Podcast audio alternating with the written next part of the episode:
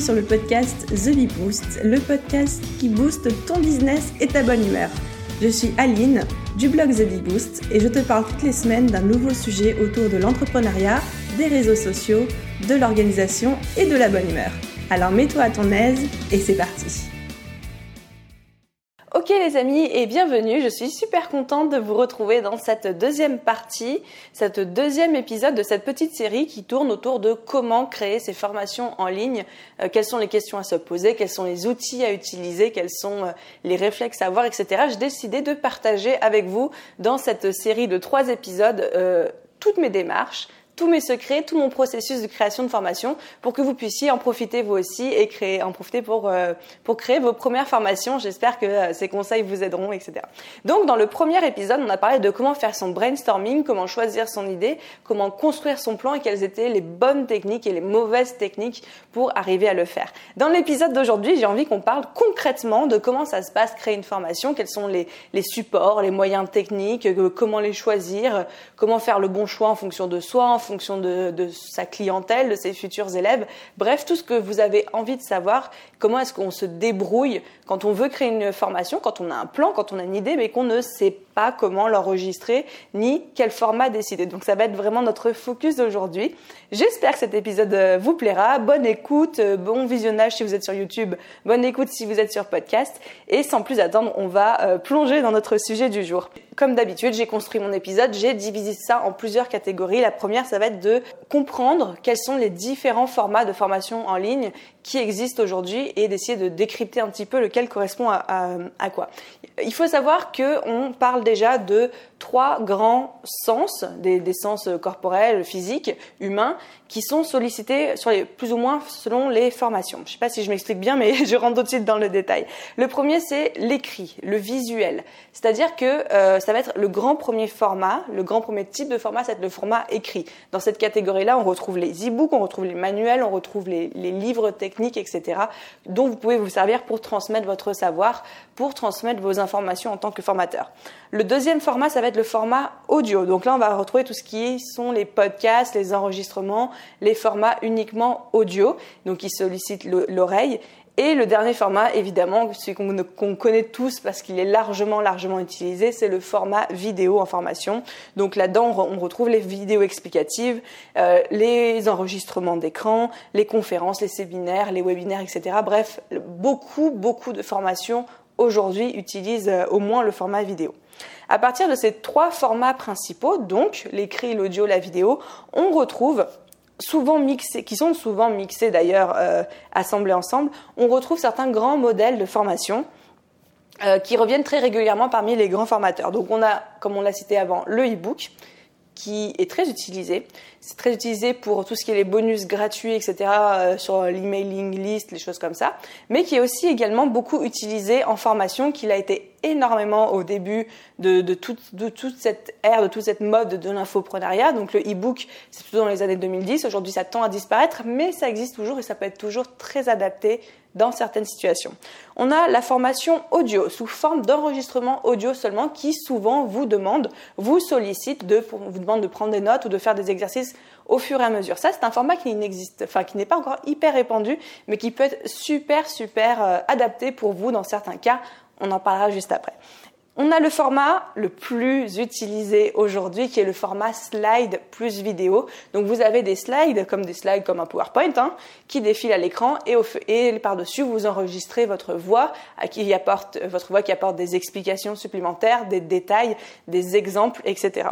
Et enfin, pour finir, on a le format vidéo. Donc, vous voyez le formateur qui vous parle, comme moi je suis en train de vous parler en ce moment même sur YouTube, où vous pouvez avoir sous format vidéo des enregistrements d'écran, euh, où on filme des scènes, où on filme des explications, on démontre des choses, etc. Donc, aujourd'hui, les formations, elles ont tendance à devenir un petit peu hybrides. Souvent, elles ne se contentent pas d'un seul de ces formats, mais de les mixer un petit peu tous pour euh, construire, euh, enfin, pour que chacun fasse un peu les choses à sa, à sa sauce. Donc, on a souvent des PDF qui viennent compléter euh, une formation audio-vidéo. Très souvent, ça existe. Hein. On achète une formation vidéo, on a un PDF récapitulatif, ou au moins, tout du moins, un PDF avec un plan très détaillé qui reprend les points principaux. On peut aussi avoir un e-book mais avec des captures d'écran à l'intérieur, donc un e-book qui fait appel euh, à l'écran euh, du, formateur. On peut avoir euh, des audios qui viennent compléter une formation vidéo. Par exemple, vous avez en bonus d'une formation vidéo une conférence que le formateur a donnée euh, quelques, quelques semaines, quelques mois auparavant et qui vous livre sous forme de bonus, sous forme d'audio seulement. Vous n'avez pas accès à la conférence, mais vous avez accès à son audio. Donc tous ces formats ont tendance un peu à se mixer, à devenir hybrides. Et le formateur, c'est un peu lui qui va choisir quel format il, il veut utilisé pour ces formations. Super, il vient de loin celui-là. Euh, donc, comme je disais, les déclinaisons sont infinies et on a tendance à voir tous les mois des nouveautés apparaître sur le marché. Chacun de ces formats, et on va en parler maintenant en détail, a des avantages et des inconvénients dont il faut un peu prendre conscience avant. Le format e-book, le format écrit, c'est un format qui est facile à lire, qui est facile à écrire, qui est facile, enfin c'est facile de revenir dessus, de, de, raturer, de recommencer, de refaire certaines parties, de quand on arrive à la fin de, de son e-book, de repartir au début pour être sûr que tout soit bien cohérent. Bref, c'est très facile à mettre en place et surtout très facile à modifier. Par contre, c'est un format qui est très long à produire. Euh, écrire un e-book, revenir corriger, faire la mise en page, c'est extrêmement long à faire et pas tout le monde n'apprécie ce format. Les gens ont tendance aujourd'hui à préférer la vidéo plutôt que de lire. C'est triste, mais les gens lisent moins. C'est comme ça. Et en plus, c'est un format malheureusement qui est très facile à pirater entre guillemets, c'est-à-dire qu'une fois que quelqu'un a acheté votre e-book, c'est très facile pour lui en fait de le, simplement lire, le transférer par email euh, à ses copains, etc. Et donc ça peut vous faire perdre des ventes. Par contre, d'un autre côté, c'est vrai que c'est un, format de formation, une formation par e-book est beaucoup plus facile à délivrer que toutes les autres parce qu'il vous suffit d'un simple email automatique avec votre e-book attaché en pièce jointe que vous envoyez automatiquement dès que vous recevez un paiement. Vous n'avez pas besoin de passer par une plateforme extérieure de, formation ou d'héberger ou de payer un abonnement chez un hébergeur de formation euh, en contrepartie en fait. Donc le e-book, ça peut être un moyen très simple pour vendre votre première formation, mais il faut savoir que voilà, c'est pas un format qui est toujours très plébiscité. Les gens aiment les e-books, mais seulement en complément des formations audio, des formations vidéo, et c'est aussi un format qui est facilement, comme on disait entre guillemets, piratable. Euh, ah oui, et puis c'est un autre avantage du e-book, j'adore parce que j'alterne les avantages et les inconvénients. Mais un autre avantage du e-book, c'est que c'est aussi facile pour vous de pouvoir le mettre ensuite en vente sur Amazon, par exemple, et de vous auto-publier. Donc ça peut vous ouvrir un marché supplémentaire et une clientèle supplémentaire. Ensuite, le format vidéo. Le format vidéo, c'est le format le plus apprécié. Les gens apprécient des vidéos, que ce soit des vidéos où vous voyez la personne euh, en de, vue ou que vous voyez son écran et qui vous explique au fur et à mesure les démarches, qui vous montre, qui vous fasse des tutoriels. C'est un des, formats, pardon, du coup, les plus appréciés, mais c'est aussi le plus technique et le plus compliqué à prendre en main, surtout si vous n'avez vous n'êtes pas très à l'aise en vidéo. Ça peut être pas très à l'aise par rapport à votre image, à vous, si vous n'avez pas forcément envie de vous filmer. Ça peut, si vous n'êtes pas très à l'aise en technique, parce qu'il faut avoir une caméra, il faut pouvoir filmer, il faut avoir du matériel, euh, il faut savoir euh, il faut savoir utiliser un logiciel de montage. C'est des fichiers qui deviennent très vite lourds, donc il faut avoir l'hébergement de plateforme qui va bien avec pour héberger votre formation. Euh, comme je disais, il faut, faut, faire du montage. C'est pas toujours simple, ça demande du temps, du temps d'enregistrement, du temps de montage. Bref, tout le monde n'a pas envie de passer ce temps-là, et tout le monde n'est pas forcément à l'aise, comme je disais juste avant, avec le fait de se filmer, d'être à l'aise face à la caméra, euh, de montrer son image, etc., etc. Donc, c'est un format qui est un petit peu ambigu parce que c'est à la fois le format préféré des élèves, euh, des clients, mais c'est aussi le plus difficile pour le formateur qui n'est pas toujours euh, à l'aise avec tous ces aspects techniques et aussi les aspects euh, visuels de montrer, montrer sa petite tête comme je fais actuellement. Et pour finir, on a l'audio. Alors l'audio, ça peut être un très très bon compromis entre l'e-book qui est peut-être un petit peu trop compliqué à faire, trop lourd, un peu trop poussiéreux, si j'ose employer ce terme-là, pardon, et la vidéo où on n'a peut-être pas envie de montrer sa tête. L'audio, c'est génial dans le sens où on a pas besoin de montrer sa tête, mais qu'on peut tout de même avoir le format oral et on sait tous qu'on a beaucoup plus de facilité à faire parler, à faire passer des messages en parlant. On fait passer beaucoup plus d'idées euh, par la parole en une minute qu'on en fait passer à l'écrit en une minute de lecture et les gens retiennent aussi euh, généralement plus facilement.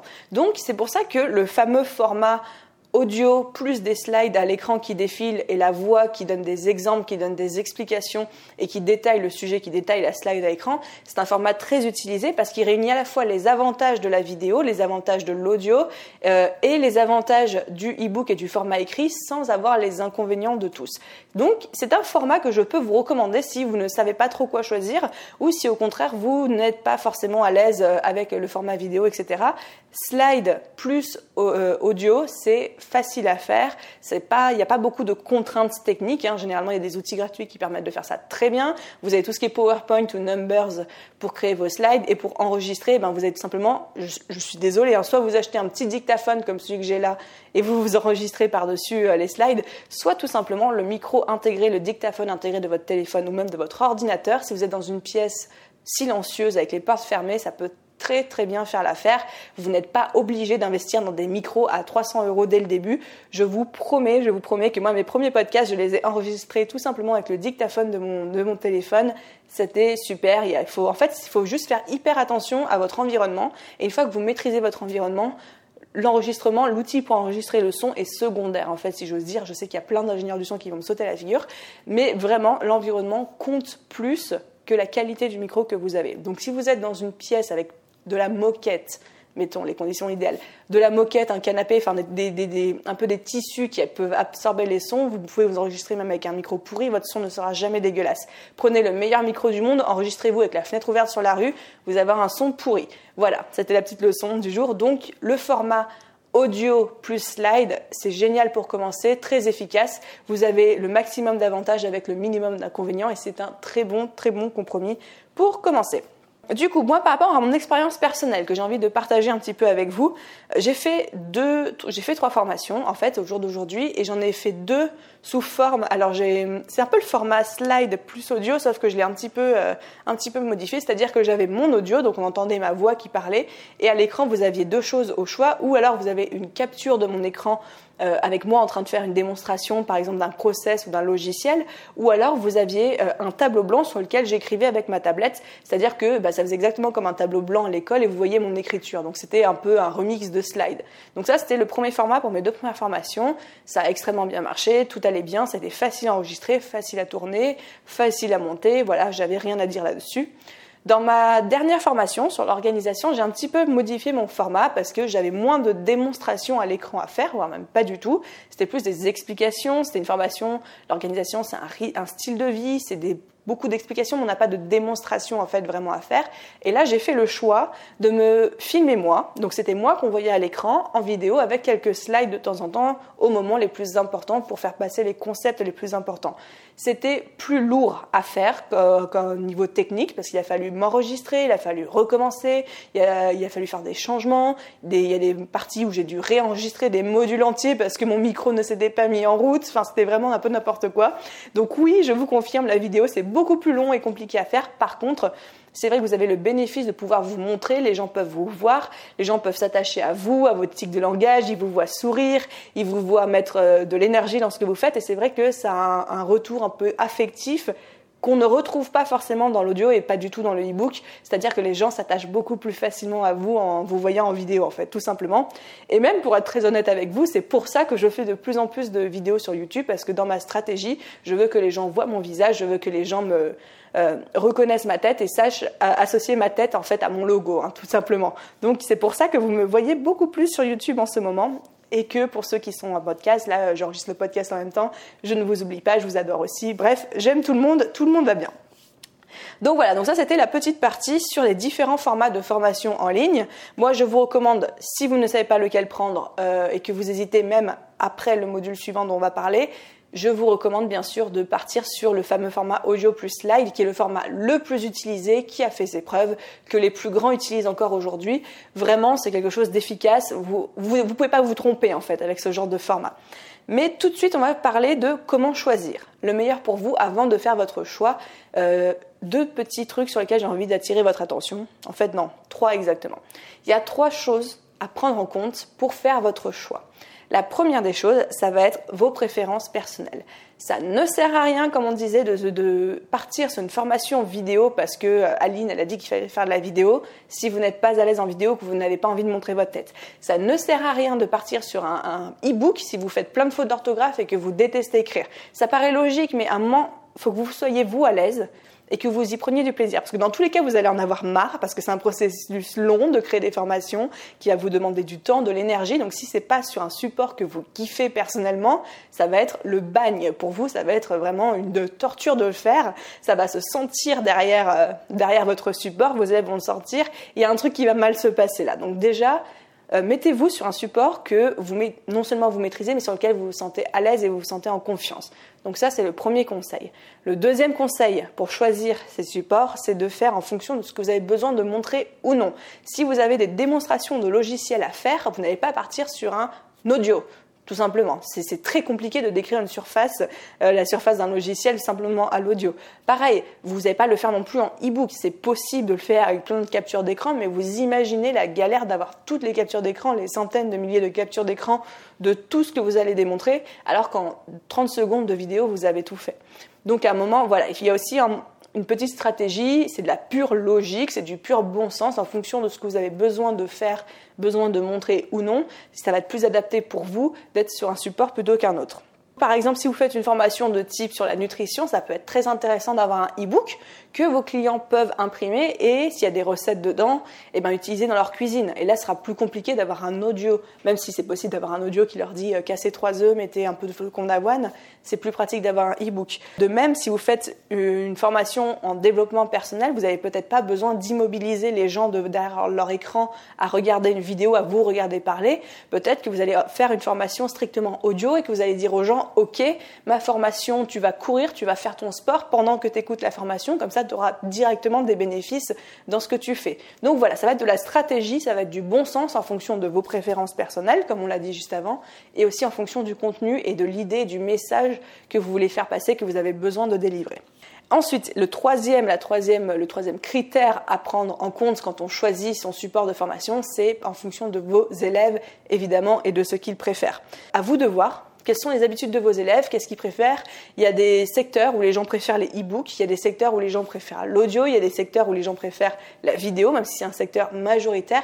Mais voilà, il faut vraiment faire en fonction de leurs préférences et de ce que eux vont vouloir acheter. Par exemple, je pense qu'il y a des, élèves, des clients, même moi en tant que cliente, il y a des formations que j'ai pas envie de suivre en e-book. Par exemple, si on me propose euh, une méga formation sur euh, mettons, je sais pas, un programme sportif, moi, j'ai pas envie d'avoir un e-book sur le programme sportif ou j'ai pas envie d'avoir un audio, j'ai envie d'avoir des vidéos, j'ai envie de voir les exercices. Et ça peut être un critère euh, rédhibitoire pour moi que le format ne soit pas adapté. Donc, demandez, tout simplement, vous demandez à votre audience, vous demandez à vos clients idéaux, vous demandez à vos futurs élèves quel est le format qui leur convient le mieux.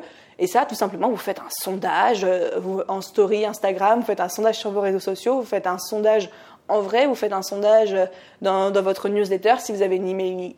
Ah, j'ai pas arrivé à le dire aujourd'hui, hein, c'est fou si vous avez une mailing list, mon seul conseil si vous faites ce sondage, c'est de faire un sondage fermé. C'est-à-dire, par exemple, si vous faites un sondage sur Instagram, de proposer euh, deux formats avec le sticker sondage où les gens peuvent cliquer sur l'un ou sur l'autre. Ou euh, si vous faites un sondage en newsletter, c'est d'avoir les trois choix et puisse cliquer sur un choix. Ne posez pas de questions ouvertes dans le sens quel format préférez-vous pour l'interrogation Parce que, un, les gens vont pas vouloir répondre parce que les gens ils aiment bien faire un clic par contre, rédiger des phrases, c'est plus compliqué. Vous allez prendre plus compliqué dans le sens où ils ont la flemme, évidemment, et vous allez, vous allez euh, perdre des réponses en fait dans la démonstration, alors qu'au contraire, si vous avez des questions ouvertes, euh, des questions fermées, pardon, non seulement vous restez dans un cadre, c'est-à-dire que vous leur proposez des choix, ils disent oui, non, je préfère celui-là ou je préfère celui-là, et vous évitez d'avoir non seulement des réponses trop diverses et variées qui sortent complètement euh, du domaine du raisonnable, mais en plus les gens seront plus enclins encore une fois à faire juste un clic pour confirmer la réponse qu'ils préfèrent plutôt qu'à devoir rédiger une phrase entière.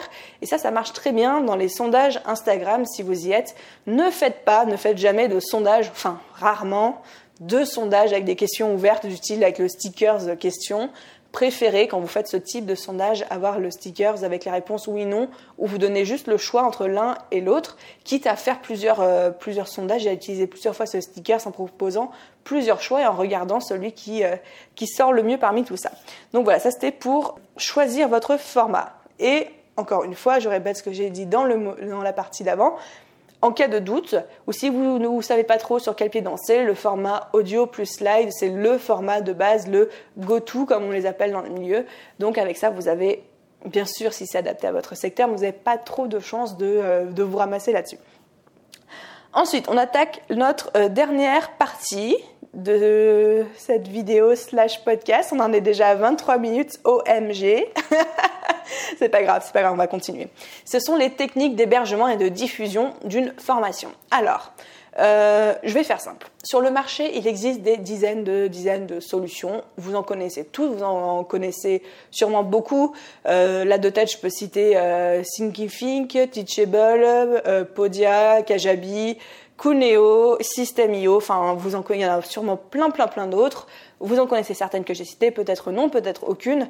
Bref, vous avez des dizaines de, euh, moyens d'héberger une formation. Ces systèmes ont tout ça en commun qui sont payants pour la plupart. Pour la plupart. Alors bien sûr, il y en a qui proposent des, des, des versions gratuites d'essai pendant 15 jours, un mois, etc.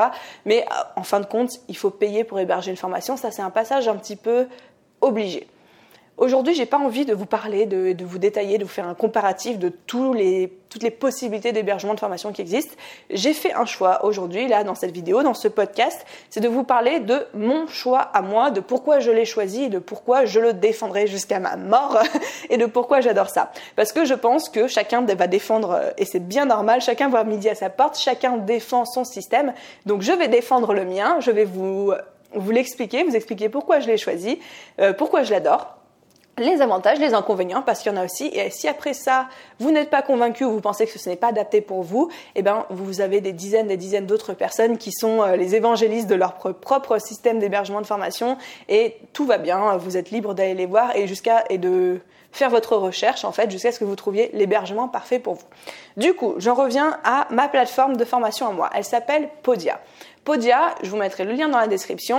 D'ailleurs, le lien, je vais être très transparente, c'est un lien affilié, c'est-à-dire que je vais gagner, si vous inscrivez via ce lien, je vais gagner une commission si vous, euh, vous prenez un forfait. Si c'est quelque chose qui vous dérange, vous tapez juste podia.com dans votre barre de recherche sur Google, il n'y a pas de problème. Comme ça, vous ne passez pas par mon lien affilié tout va bien, on est entre nous. Donc voilà, Podia, c'est la plateforme de formation que j'utilise depuis le début de BeBoost et j'en suis absolument, absolument ravie. Certes, tout n'est pas rose parce que je sais déjà qu'il y en a qui vont revenir me dire en me disant, mais Podia ci, Podia ça. Mais vraiment, j'ai essayé d'en tester plein d'autres et c'est toujours à Podia que je reviens pour les raisons que je vais vous expliquer tout de suite. Déjà, il faut savoir que c'est une plateforme américaine mais traduite en français, qui est assez jeune. Assez jeune, ça veut dire quoi? Ça veut dire qu'ils sont encore en développement de plein, plein de nouvelles fonctionnalités. Donc il y a plein de choses qui arrivent et, euh, et qui arrivent vite en fait. C'est ça que je veux dire. Et moi, je trouve ça plutôt cool parce qu'il y a quand même beaucoup de plateformes qui sont là depuis longtemps et c'est beaucoup plus compliqué de faire changer les choses. Ils sont moins à l'écoute des retours euh, de leurs utilisateurs. Euh, moi, c'est ça que j'adore chez Podia. On en parlera juste après, mais c'est un peu leur service client, la proximité qu'ils ont avec nous et l'écoute qu'ils ont par rapport euh, à leurs clients. Déjà, la raison principale avant même de rentrer dans les détails. La raison principale pour laquelle j'ai choisi Podia, c'est sa simplicité. Euh, moi, il faut savoir qu'une de mes valeurs principales dans mon business, c'est la simplicité. Il faut que ce soit simple, le plus possible. Il y a déjà suffisamment de choses qui rentrent en ligne de compte, ou en ligne de mire, je sais plus comment on dit. Il faut que ce soit simple. Il faut que ce soit simple pour moi, et il faut que ce soit simple pour mon client. Il faut pas que mon client, euh, il faut pas que mon élève, il galère en fait à accéder à sa formation. Je vais déjà suffisamment lui euh, pourrir le cerveau avec toutes mes informations. J'ai pas non plus envie qu'il galère pour retrouver euh, à quel module où il en est ou comment est-ce qu'on passe au suivant. Donc la simplicité, c'est vraiment la force de Podia, dans le sens que c'est la simplicité pour moi, parce que c'est une plateforme qui est facile à prendre en main, c'est facile de s'inscrire, c'est facile de créer des produits, c'est facile de personnaliser, le design est hyper intuitif, bref, tout est simple pour moi, pour que je puisse me concentrer sur la création de contenu et pas que je passe des soirées des soirées à essayer de, comprendre comment ça marche. Par exemple, au tout début, avant même de passer sur Podia, j'ai passé une soirée entière à essayer de comprendre comment Cuneo marchait parce que c'était une plateforme française et qu'elle était moins chère. Je peux vous dire qu'au bout d'une soirée entière de galère, j'ai abandonné. Podia, en une heure, j'avais compris le fonctionnement. En une heure, j'étais en train de poder ma première vidéo. Voilà, tout allait bien. Donc c'est important pour moi, en tant que formatrice, que la plateforme soit hyper simple pour pas que je perde du temps, parce que le temps c'est de l'argent. Il faut pas que je perde du temps à essayer de faire fonctionner le truc, mais que ça fonctionne euh, tout comme ça, quoi. Ensuite, c'est la simplicité pour mon élève, la simplicité de s'inscrire, de payer, d'accéder à ses cours H24, euh, de retrouver où il en est, de voir où il en est, d'accéder au module précédent, au module suivant, de tout de suite voir le plan de la formation, de télécharger les bonus, de télécharger les aimants. Tout ça, c'est ultra simple aussi pour l'élève et c'est hyper appréciable. Et ensuite, le dernier point que j'adore chez Podia, c'est que tout est illimité. C'est-à-dire qu'une fois que vous payez votre forfait, vous avez des produits illimités, les mails illimités, les inscrits illimités, les téléchargements illimités. Bref, il n'y a pas de euh, tu t'inscris pour 25 euros par mois, mais tu peux avoir que trois produits. Et puis si tu veux les webinaires, il faut payer en plus. Voilà, non, c'est une fois que vous êtes inscrit, vous avez tout en illimité. Chez Podia, il y a deux forfaits. Il y a un forfait simple, tout illimité. Il y a le forfait euh, un peu compliqué, non, mais le forfait plus cher, tu as tout illimité, plus l'affiliation et les sites à membership. Et ça, c'est les seules différences entre les deux avec d'autres petites euh, merdouilles. Mais voilà, il faut savoir que même dans le forfait de base, on a tout illimité et c'est extrêmement, extrêmement intéressant quand, euh, quand on débute. Ce que j'apprécie aussi beaucoup chez Podia, c'est la possibilité d'avoir tous les formats. Il faut savoir que tu as des plateformes, on ne peut pas nécessairement euh, uploader des audios, ou on ne peut pas nécessairement uploader uniquement un PDF. Par exemple, si aujourd'hui je veux vendre un e-book en PDF, uniquement un e-book, je peux le faire sur Podia, je peux uploader uniquement mon e-book et le vendre tel quel. J'aime aussi le design. Pareil, dans la simplicité, le design est simple, le design est épuré, il est minimaliste, ça rentre dans mes valeurs.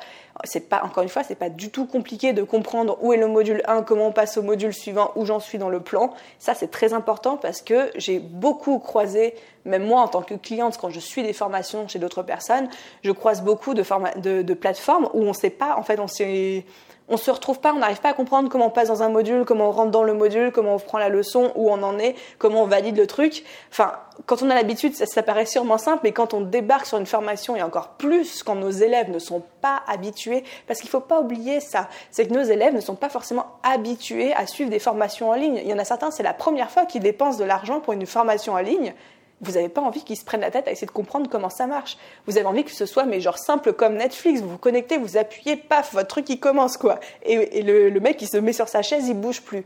Donc on veut que ce soit simple et ça j'ai adoré chez Podia, c'est que le design de l'interface est ultra simple et minimaliste et tout est fait pour faciliter euh, l'accès de l'élève au contenu et l'accès du formateur euh, au contenu en éliminant toutes les barrières techniques. Et ça vraiment c'est un effort qu'il faut, euh, qu'il faut souligner.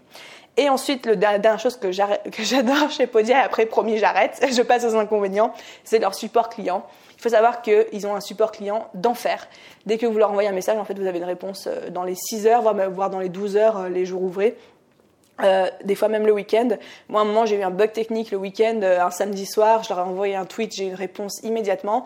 Ils sont hyper disponibles, hyper à l'écoute et surtout hyper réactifs, à savoir qu'il y a des moments où j'ai rencontré des bugs, mais des bugs de la plateforme, parce que comme je disais, c'est une plateforme assez jeune qui se met constamment à jour.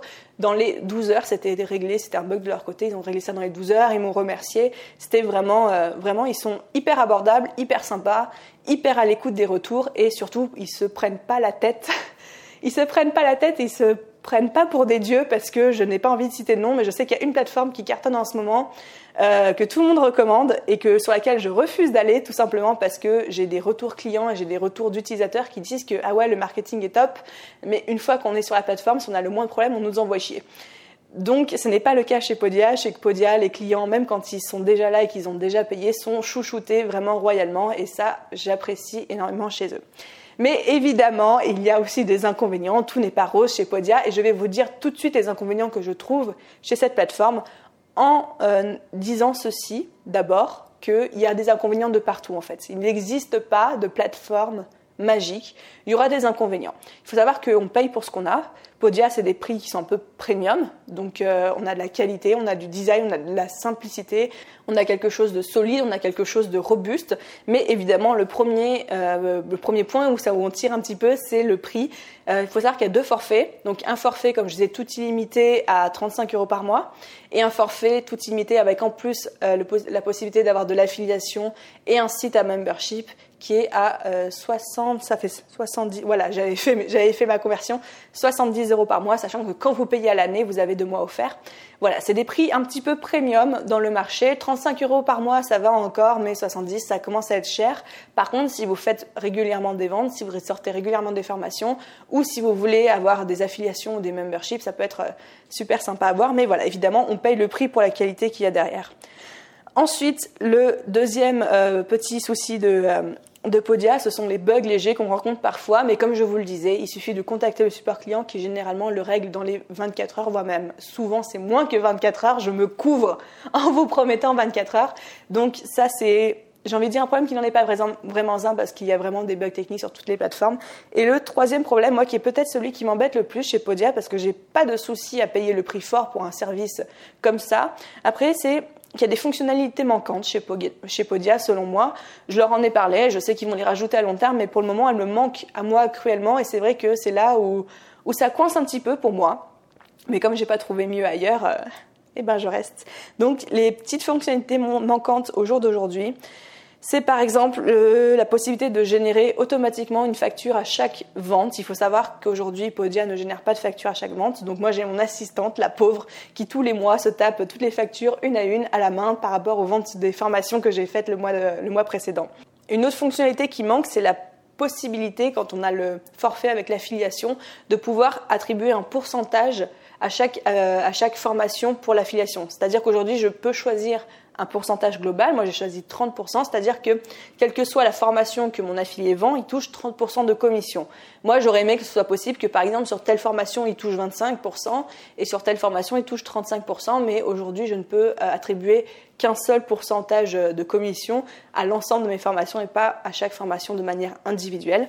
Et enfin, le dernier, la dernière fonctionnalité manquante pour moi chez Podia, c'est l'absence des webinaires. Aujourd'hui, on ne peut pas faire de webinaire du tout avec Podia. Je sais que c'est quelque chose sur lequel ils travaillent. Je ne sais pas quand est-ce que ça va sortir, mais c'est vrai que ça fait partie des petites choses qui, je pense, vont vite me manquer euh, à assez court terme. Cependant, comme je vous disais tout à l'heure, toutes les formations, toutes les plateformes d'hébergement de formation ont leurs avantages et leurs inconvénients. Il faut un peu tout explorer, il faut se renseigner, il faut surtout voir qu'est-ce qui est le plus aligné, vous, avec vos valeurs. Moi, mes valeurs principales en business, c'est la simplicité, c'est le design, c'est la facilité d'utilisation. Et pour ça, Podia, c'était vraiment la Rolls-Royce de, de ce que je voulais. Euh, et puis voilà, puis encore une fois, quelque chose où le support client soit facilement accessible, ne soit pas prise de tête et où si j'ai un problème, il peut être euh, résolu hyper rapidement. Et donc là, bingo, c'était jackpot pour Podia. Euh, encore une fois, si j'ai fait ce choix de vous présenter uniquement ma plateforme à moi, c'est que je sais qu'il en existe des dizaines. Par contre, je ne suis pas du tout la mieux placée pour parler de toutes les autres, étant donné que je ne les connais pas en dehors de Cuneo avec qui je me suis battue pendant 5 heures un soir et où j'ai crié, euh, où j'ai crié échec, mais je sais qu'il y a des gens qui sont sur Cuneo pour qui ça fonctionne extrêmement bien, donc je sais juste que j'ai pas dû être douée, je pense. mais dans tous les cas, j'ai préféré me concentrer sur Podia et vous parler de ce que je connaissais en vous présentant aussi bien les avantages et les inconvénients. Si vous voulez tester la plateforme, bah, je, je ils ont 14 jours d'essai gratuit, donc vous avez juste à aller sur leur site et vous, pouvez pardon, avoir les 14 jours gratuits. Si ça ne vous intéresse pas, vous êtes tout à fait libre d'aller chercher n'importe quelle autre plateforme. Franchement, tout va bien. Franchement, tout va bien. À un moment, faut revenir au plus simple, faut revenir au basique. Le, basique pour vous aujourd'hui, c'est de créer votre formation, de la sortir, de l'héberger. N'importe quel hébergement va, euh, va fonctionner. N'importe quel hébergement est le bon choix pour vous à partir du moment où vous vendez, vous, vous faites de l'argent. Donc si c'est pas Podia, ce sera un autre. Et puis si c'est un autre mais que ça marche pas et que vous voulez changer après, bah, vous changerez. C'est pas grave, tout va bien. L'important, comme on dit, c'est d'avancer, c'est de progresser. Donc si aujourd'hui vous êtes en, plein, en pleine création de votre première formation, je vous ai donné les différents formats. Comment faire votre choix? Je vous ai donné mon choix d'hébergement et de diffusion et de vente, qui est Podia que j'aime beaucoup, mais à vous Vraiment à vous de faire vos tests, à vous de faire vos choix, à vous de faire vos recherches. Et comme je viens de vous le dire, le plus important, c'est d'avancer, c'est de progresser, c'est de passer à l'action, c'est de faire la formation, c'est de vendre. Et si vous ne faites pas les bons choix sur celle-ci, ce sera sur la suivante. Quoi. Il n'y a rien de grave. Bon, je ne vais pas plus loin que ça dans ce podcast et cette vidéo parce que ça a duré bien assez longtemps comme ça. J'espère vous avoir éclairé sur le sujet. J'espère que ça vous a plu.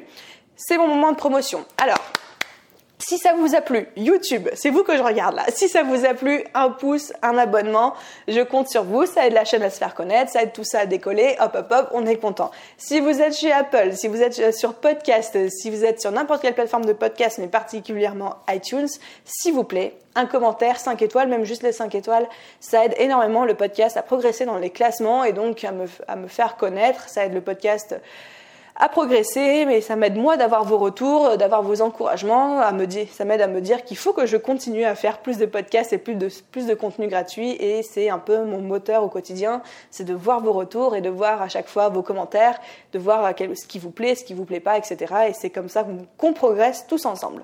La semaine prochaine, euh, j'essaye de sortir l'épisode pareil mercredi prochain. On va parler du plan marketing quand on a tourné une formation, quand on l'a enregistrée, quand elle est prête en ligne prête à être vendue, comment est-ce qu'on prépare son lancement, comment est-ce qu'on organise un lancement et quels sont les meilleurs moyens pour être sûr de générer euh, des ventes, même si c'est la première fois. Donc, j'ai trop hâte de parler de ça avec vous, mais ce sera dans l'épisode de la semaine prochaine. Et d'ici là, bye bye